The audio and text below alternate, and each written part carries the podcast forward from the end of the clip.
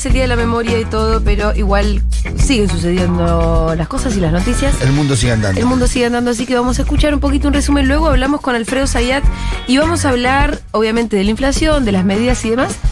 Y vamos a hablar de la gran conferencia de prensa que hizo Feletti el otro día. No sé si la viste. Sí, ayer. O antes, Antes ayer fue. o Pero ayer. bueno, Feletti me parece que. Sí, lo único que le faltó fue que eh, el anuncio concreto que eran los productos. Claro. Bueno, Que lo dejó, los pateó más para adelante. ahora le vamos a preguntar bien a Zayat. Detalle. De verdad, un detalle faltó. Vamos a escuchar las noticias y eh, volvemos con Alfredo Zayat.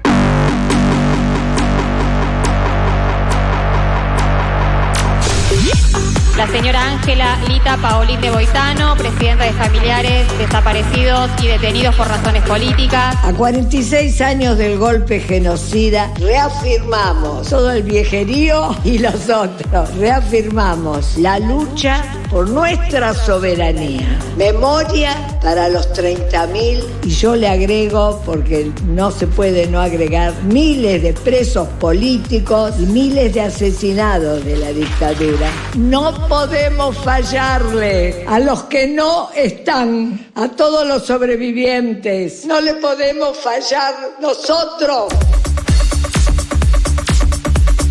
Secretario de Derechos Humanos, Horacio Pietragaya Corti. Y creo que en contextos lamentables, donde aparecen algunos sujetos casi mordiendo la ilegalidad, porque no es que un partido político dice que acá un genocidio y acá hubo delitos de lesa humanidad, lo dice los fallos de la justicia. Estos sectores que quieren venir a manchar la memoria, la verdad, la justicia, la lucha de nuestras madres, de las abuelas, de los hijos, la lucha de esos 30.000. Tenemos bien en claro intentan que este frente fracase. Tenemos bien en claro también quienes intentan volver al poder, como hicieron en los últimos cuatro años que gobernó Mauricio Macri, donde se instaló ese modelo neoliberal, que era el mismo modelo económico de la dictadura. Fernando Grey, intendente de Esteban Echeverría. Veo con mucha preocupación lo que está pasando y estas diferencias que hay en el gobierno nacional. Y la cámpora lo que está haciendo está pensando y quiere condicionar permanentemente al presidente de la nación y eso me parece realmente muy, muy negativo para, para el espacio nuestro, pero fundamentalmente para el país. No puede haber en un gobierno integrantes que no estén de acuerdo con la línea que marca el presidente de la nación. No puede haber. Yo en mi municipio soy el intendente, no puedo tener funcionarios que no estén de acuerdo con las líneas estructurales en las cuales estamos trabajando como equipo. Esto es muy sencillo. Si no están de acuerdo, se vayan, se tienen que ir del gobierno. El que no está de acuerdo se tiene que ir.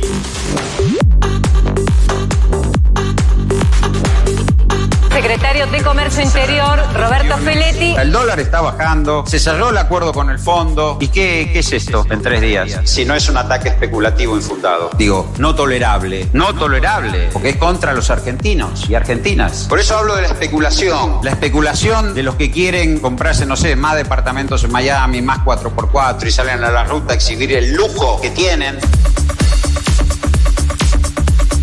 Bueno, señores, voy a hablar con los oligarcas del campo. Eh, con aquellos que se compran las 4x4 y tienen los departamentos en Miami. Tengo a toda la mesa de enlace en el mismo momento. Lo tengo también en línea a Nicolás Pino, el presidente de la Sociedad Rural Argentina. ¿Qué le pareció lo, lo dicho por Feletti? Lo dicho por Feletti, nada, ni se puede contestar. Eso es una, una idiotez tan grande lo que dice que, realmente no se puede ni contestar. Una pavada, por no decir otra mala palabra, a esta hora de la mañana. ¿Qué quiere decir? realmente Una no se puede. pelotudez, dígalo. Una forrada, iba a decir.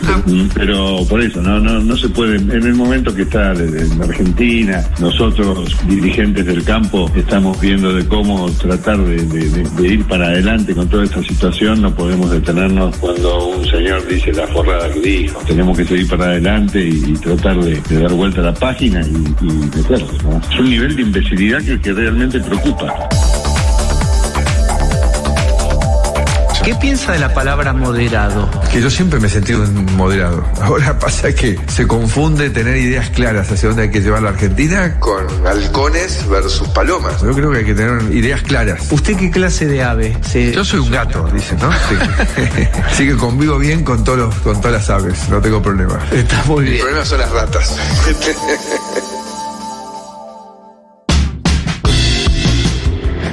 Aquí llego, Zayat.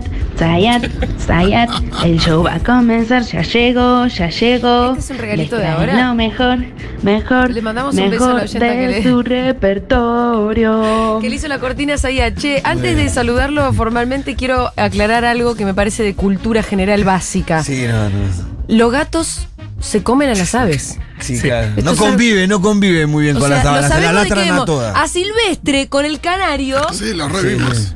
Desde que somos chiquititos. Ay, es cualquiera algo que- que conocemos. Este Cualquiera que tenga un gatite sabe que cada tanto viene con unas par de plumas en la boca. Igual yo creo que la lógica de lo que planteas es verdad porque se lo quiere lastrar a la reta y a todos los que dicen los moderados, ¿no?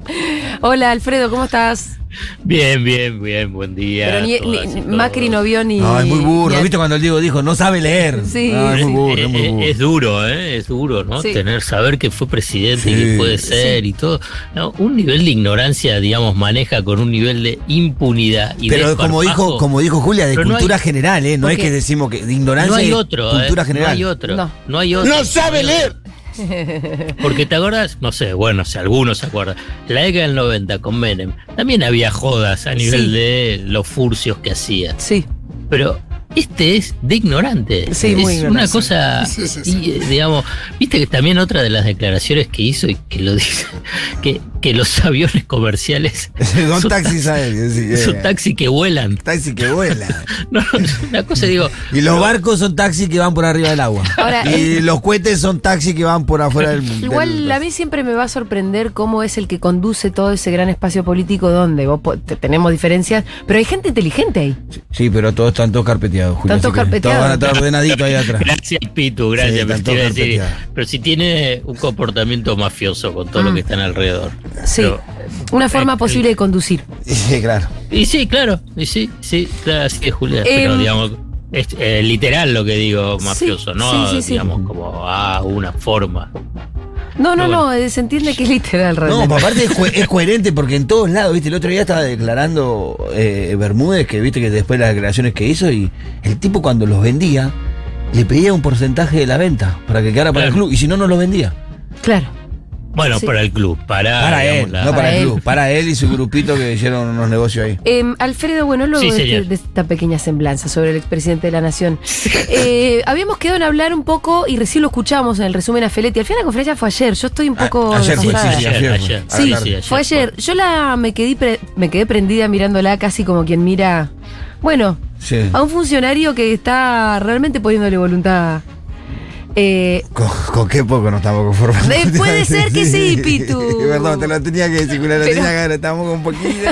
Pero bueno, es una luz, es una luz, es un ritmo, bueno, es por ahí. Ahí lo veíamos por lo menos Es por ahí. Sí, a un sí, funcionario sí. que estaba llamando a las cosas por su nombre. Desde, bueno, ahora Alfredo obviamente nos va a contar lo que le pareció a él, pero a mí ya el hecho de decir, bueno, este funcionario se dedica a la micro, La macro es otra Claro, cosa. ahí está. ¿No? Ahí me parece que ya hubo algunas definiciones. Y yo la verdad que senté una posición, para mí retenciones hay que cobrar. Claro. Ahora, lo que me toca a mí es esta parte.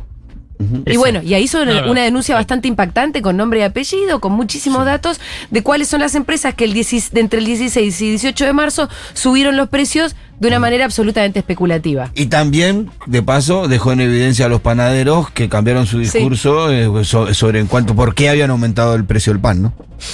Bueno, Alfredo, ¿cómo la viste vos? No, es así, digamos, lo- lo- los dos dijeron cosas que me parece que reflejan claramente qué es lo que pasa en tema precios, inflación, manejo de, eh, de este tema tan, tan sensible por parte del gobierno.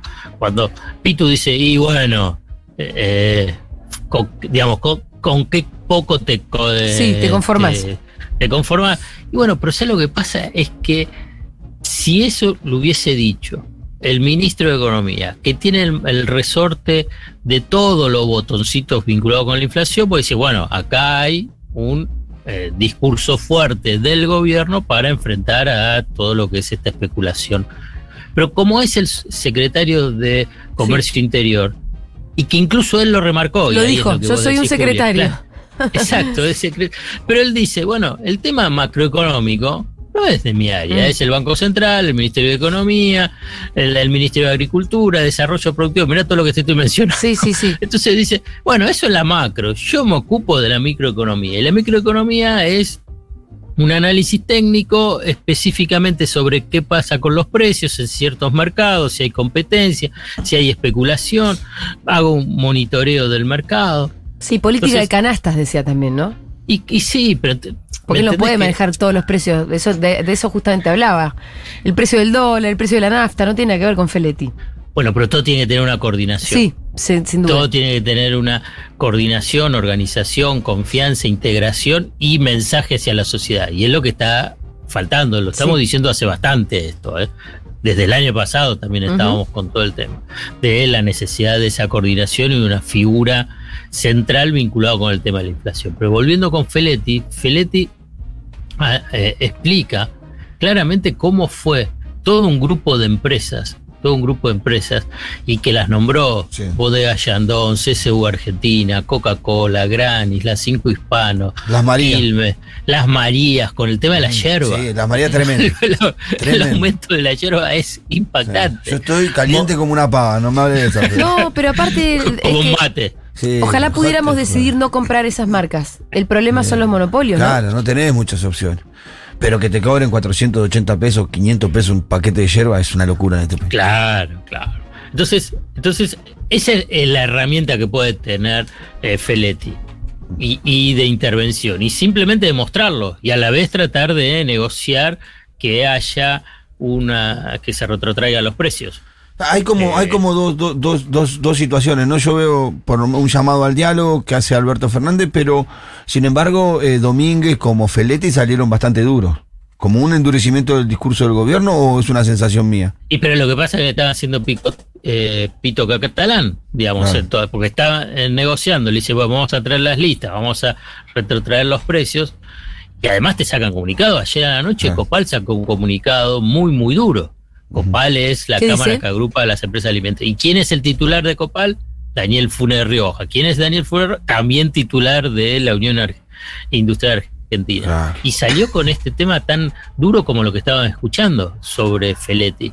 Y llaman al diálogo y nos dicen especuladores. Y bueno, pero si no respondes, digamos, y además po- bien podría decir el gobierno que se sientan al diálogo y te remarcan los precios y hacen lo que quieren.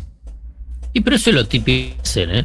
Sí, claro, eso es lo que vienen haciendo, por Mo- eso digo. Pero pará, Molinos se lo hizo también a Macri. Para- Sí, Molinos sí, sí. es de la familia Pérez Compán. Mm. y, digamos, pero es parte de esa lógica, digamos, ¿no? Es como que a veces no hay que esperar algo diferente de lo que siempre estuvieron haciendo. El tema es cómo intervenís en esa, en esa disputa, en esa pelea. Sí. digamos. Entonces, porque ¿qué es lo que te dicen? Y bueno, pero también aumentaron los costos. Y es cierto, aumentaron los costos. ¿sí? Te- pero en todo caso es cómo distribuís ese aumento de costos. Vos ves los balances de estas empresas. Miles de millones. verdad, pero ganan plata Sí, por eso. y cada vez ganan más. Entonces, es decir, bueno, entonces, digamos, claramente te están llevando a un discurso de confusión. Lo mismo que pasaba con lo de la sociedad rural. ¿Viste? Lo- cuando decía, como si el campo estuviese sufriendo. Sufriendo, digamos, es, es de los sectores que en pandemia y con la guerra son los que más ganaron plata. En dólares. Entonces, eh, ojo, puede ser que ganen plata y es parte de la lógica capitalista. Ahora bien, el Estado puede intervenir sobre esas tasas de rentabilidad. Y fundamentalmente interviniendo para tratar de cuidar, digamos, el presupuesto de la mayoría de los hogares. Este es el punto. No, aparte pero- estás hablando de la mesa de los argentinos, Sí. o sea, son, son sectores que están vendiendo, viste, tecnología, teléfonos, celulares, qué sé yo. Estamos hablando de sectores que te marcan el precio del pan, el precio de los fideos, el precio de la harina, el precio de lo que la gente consume, o sea, la mesa de los argentinos. Em, hay un término que usó Feletti que me interesó, que es el efecto riqueza. Claro. Vos, vos cuando agarras y tenés un aumento extraordinario de determinado precio, en este caso, digamos, pensemos en el trigo, maíz, soja, girasol. Tuviste un aumento extraordinario, un 50% en dólares, vamos a hacer número redondo así. Y eso es un efecto riqueza, inmediato. Claro. Digamos, algo que tenía 100 pasa a valer 150 y vos no hiciste nada, nada, ¿eh? Nada. Esos 50 es un efecto riqueza. Si querés llevarlo también a, a las acciones. A- alguien invierte eh, 100 dólares en Amazon, vamos a poner la empresa de la de afuera, y, y por alguna razón sube a 150, tiene un efecto de riqueza de 50 dólares. Y acá es lo mismo. Y no hizo nada. Nada. Entonces, pero ¿qué es lo que sucede a diferencia de lo que puede ser la suba de una acción vinculado con la suba de una de un commodity, una materia prima, como el trigo? Que ese aumento de 50 se, se traslada a los precios internos de eh, productos muy, muy sensibles. Harina, trigo, eh, eh, pan y pastas. Cosa que es importante en, en, el consumo de los hogares.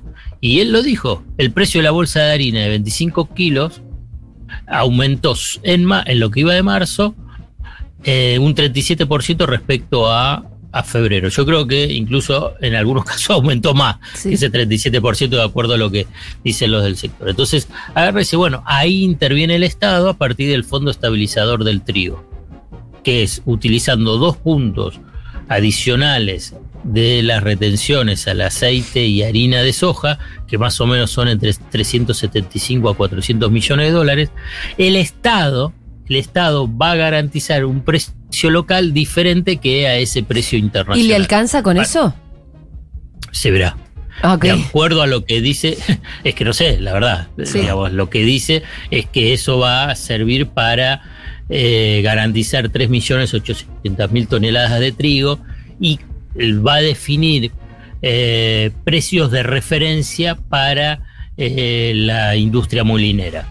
Es largo, pero te digo simplemente un dato. Sí. Dice harina triple cero en bolsa de 25 kilos tiene que ser 1.150 eh, pesos. Pesos en la bolsa. Claro, la bolsa. Entonces, ¿Que había llegado a los 1.900, puede ser? Sí, pero. en un momento una locura. Pero lo que digo, bueno, después va a tener que estar la parte de el control, la supervisión y, distribución de esa, bolsa de 25 kilos. Hay otros tipos de bolsas, ¿eh? simplemente de, de, harina, de diferentes calidades. Digamos, simplemente mencioné este. Porque todo esto tiene que ser también a nivel país. Uh -huh. No es solamente para Capital Federal, esto es lo que sí. quiero decir a veces cuando. O sea, la, la, Argentina es muy compleja, muy grande. extensa, digamos, grande, digamos, tenés costos de logística y de transporte muy, muy importantes. Entonces, hay, digamos, el Estado tiene que tener un, un músculo de intervención muy, muy eh, aceitado, porque si no, te queda en las buenas intenciones. Eh, hay otra cosa que a mí también me, me, saca de las casillas. El tema del acopio. bueno. ¿No? Que también con fines, fines especulativos, pero que, que, se la guardan, entonces eso genera. Lo dijo. Sí, lo dijo Feletti. Después hubo una respuesta de los molineros. Sí. Que dijeron de que Feletti dijo que los molinos tenían no sé cuántas millones de toneladas, ¿no están hablando? En un momento en sí, el, un millón, un, un millón, millón, de, un millón de toneladas, dijo. Y después el, el que coordina las organizaciones de molineros en Argentina dijo en la radio de que si bien es verdad que la FI pudo certificar que sí tienen este millón de toneladas, no son de los molinos, sino de los productores que se lo dejan en cuidado y a medida que se lo van liberando de a poco. Entonces no, no disponen los molinos de, la libre utilización de eso. Entonces dice. lo tenemos acá, sí. pero no es nuestro. Él dijo así, es verdad que lo tenemos, está acá, pero sí. no es nuestro de los productores. Cuando le preguntaron, ¿ustedes le cobran algo por tenerlo ahí? No, lo que sí firmamos es un compromiso que por mes no dejan utilizar determinada cantidad de kilos de mínimo para poder moler. Pero bueno. Como todo, como, sí. no, pero como todo es una parte de verdad. Es cierto, los productores le dejan a los molinos. El tema es que los molinos, si en, en la industria molina, si en esos días no abasteció nada al mercado. Uh -huh. ¿Entendés? Es así. Y además, eh, por eso, todo, como te decía, la, la, el, lo que hacen siempre los representantes de las empresas, y en este caso los productores o diferentes labores, te cuentan una parte de la lógica de cómo funciona el mercado. Y sí, es así, el productor se lo da. ¿Y después qué hicieron? Bueno, ahí, ahí, ya no te cuentan. Ahí, claro. claro. esa es la parte que tenés que contar. Y, claro, claro. y en todo caso, ¿y cuando le entregaste? ¿A qué precio lo entregaste? Entonces, claro. si te quedas con la primera parte, que es la primera parte, y sí, funciona así, y claro que funciona así. Bueno, pero después cómo fue el comportamiento frente a ese, al aumento del trigo? O el aumento de, de la harina. Entonces ahí es donde se ve ese componente especulativo, De retención, aco- de acopio, de retención y de... Em, Sí, que no es solamente un componente especulativo que está acá, porque como decíamos al principio, se quedó en, en evidencia ayer de que los panaderos tenían un proceso especulativo tan tan perdorro como los grandes empresarios, Claro. porque plantearon toda la semana el, el aumento de la harina como el eje central del aumento del pan. Sí. Cuando le consiguen la harina, la harina a un precio más barato, este que está diciendo Hugo Alfredo, ahora dicen que la harina no es tan importante en la producción, que hay otros elementos que hacen más caro. Ah, ¿en serio? déjense de joder, hermano. Claro, déjense de joder. Pero así lo dijo con esa caraduré como yo te lo estoy Sí, diciendo. sí, sí, sí, lo explicó Bueno, Feletti, pero eh, para, Feletti hizo un muy buen diagnóstico. ¿Cuál fue el anuncio? No, bueno, eh, no. El anuncio, no, estuvo el anuncio de la canasta también. Estuvo el tema de la canasta de proximidad. Pero no dijo los, los, los, los, los- productos que estarían los Sí, sí, los productos sí, no los precios. Ah, los precios, bueno. está bien, sí. falta, falta Faltan los precios. precios. Igualmente, igualmente, digamos. 800 es una productos, ¿no? forma- ¿Hablaban? No, para, Para la canasta de proximidad se- se- Sí, 60. 60, perdón. 60, Sí, sí, 60. está. Eh, eh, el tema de la canasta de proximidad es un buen eh, eh, intento. Lo que también es cierto es que es muy difícil de concretar. Digamos, eh, una cosa es cuando vos agarrás y si supermercados, supermercados están en, en grandes centros urbanos o en lugares de acceso, eh, si querés, más amplio, más general, y después con los comercios de proximidad. ¿Quién lo controla? ¿Cómo No, llega? porque aparte los, pro- los, los comercios de proximidad de los barrios populares terminan siendo una pieza de la casa de una vecina que la Mm. convirtió en almacén. Claro, ¿Entendés? No, a Entonces, veces. no hay forma de. Entonces es difícil Entonces, llegar hasta ahí. Y además, por ejemplo, antes, en la, en la gestión anterior, digamos, lo que buscaba eh, Paula Español era que los precios estuviesen en la eh, propia etiqueta. Digamos, en Claro. la- en- no se llama etiqueta, en lo que recubre al producto. o sea que una medida que podía tomar eh, el gobierno en cuanto a estos eh, comercios de proximidad y que por ahí, por, por ahí puede servir para ordenar un poco, es el acceso al POSNER que na- casi ninguno tiene, que le permitiría al vecino que tiene un beneficio social en el barrio popular poder comprar con la tarjeta en ese kiosco y no en el supermercado como Ah. hacen siempre. Quizás de esa manera, haciéndole acceder a una clientela más grande que hoy está, que hoy no puede, no, no, no, no, no, no le compra a ello, puedes encontrar una manera de mejorar su, su Bueno, comercio, yo que sé, una idea. Lo que pasa es que ahí hay otra, hay, hay otro capítulo que es el tema de la informalidad. Bueno, claro. También, digamos, seamos, seamos buenos y se- sepamos que hay todo una, una un circuito informal. Digamos, vos con el postnet necesitas empezar a tener toda una formalidad que hoy no existe. No, pero que por lo menos nosotros lo implementamos en el barrio, ¿sabes, Alfredo? Durante la pandemia se había caído el comercio del barrio, porque la gente no tenía guita, no salía a trabajar al día al día, nosotros toda la economía popular, vos sabrás, Alfredo. Entonces Sí. no había no había guita, se caía el comercio, el comer- los comerciantes venían a pedir mercadería.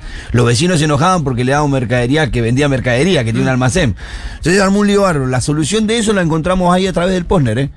Pero logramos que el Banco Ciudad le diera Posner a, a los comercios del barrio, por supuesto que ellos subieron un proceso de regularización y, Y todos eso, los que bueno, tenían bueno. la tarjeta fueron y compraron ahí y mejoraron sus números al de- en definitiva. Hoy cuando vas y le preguntás si vendemos más y mejor que antes cuando estaba muy irregular. Y sí, y bueno, pero ahí está, también está esa tarea de regularización. Digamos, Pero solo no ser. se van a regularizar. Eso No, es lo que claro. te digo. Pero puede ser una manera, ¿no? Sí, sí, claro que sí. Em, Alfredo, ¿por dónde seguimos? Entonces, ¿la, la canasta en qué consiste?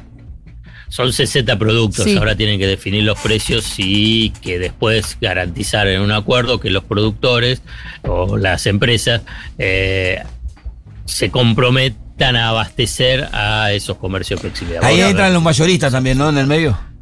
Están los mayoristas, Claro. entonces lo- el comercio de proximidad dice, sí, pero yo voy al mayorista. Ahí el está el problema, me parece, en el mayorista. Está a un precio, está a un precio más alto, entonces ¿qué hago? Claro. Entonces, eh, ¿cómo puedo Y mantener? que, y que ese esa- precio más caro una vez, muchas veces se justifica, Alfredo, en la informalidad del negocio. Cuando vos le preguntás al almacenero de mi ¿Por qué barrio, lo tiene más caro? lo, lo- lo atienden como en un- aparte que al comercio que está regularizado. Mm. Y le cobran un porcentaje más. Y yo, yo para cerrar este punto de Feletti, digamos, Sí. vuelvo a ese punto inicial que vos eh, mencionabas, que era eh, que él se ocupa de lo que es la microeconomía. No va a ser la, la solución a la inflación. Digamos, esto también, porque si no se adquiere una, una dimensión, lo que puede ser esa canasta o las negociaciones que puedan hacer para precios cuidados más, de, de una dimensión que no la tiene. Esto es lo que quiero decir. Digamos, van a servir como precios de referencia. Van a servir para decir, bueno, compro un poquito más barato si una mermelada respecto a la otra. La- ahora bien, vos tenés unas cuestiones estructurales, tanto locales, internacionales, vinculadas con la inflación, que eh, corre por otro carril. No corre por este carril vinculado con de la canasta. Esto además apunta a evitar abusos, tratar de que haya más competencia, a evitar, digamos, ese eh, abuso que genera eh, unas rentabilidades extraordinarias en las empresas, eh, fundamentalmente las de que tienen eh, posiciones dominantes. Ahora- Esto es un punto, Sí. pero después no te va a resolver la inflación. No, ¿eh? claro, y eso es lo que dejó claro él también ayer, me parece que tenía ganas de decirlo. Eh, estas, ¿La canasta vendría a ser como una canasta de precios cuidados? Sí. Ah, Sí. ok. La- sí, eh, mira, eh, textualmente dice, son 60 productos con precios acordados en conjunto con las empresas productoras de consumo masivo. Son eh, bienes, rubros de almacén, bebidas, frescos, limpieza y perfumería, y que van a estar a partir del 7 de abril. En todos los comercios, incluso los de proximidad.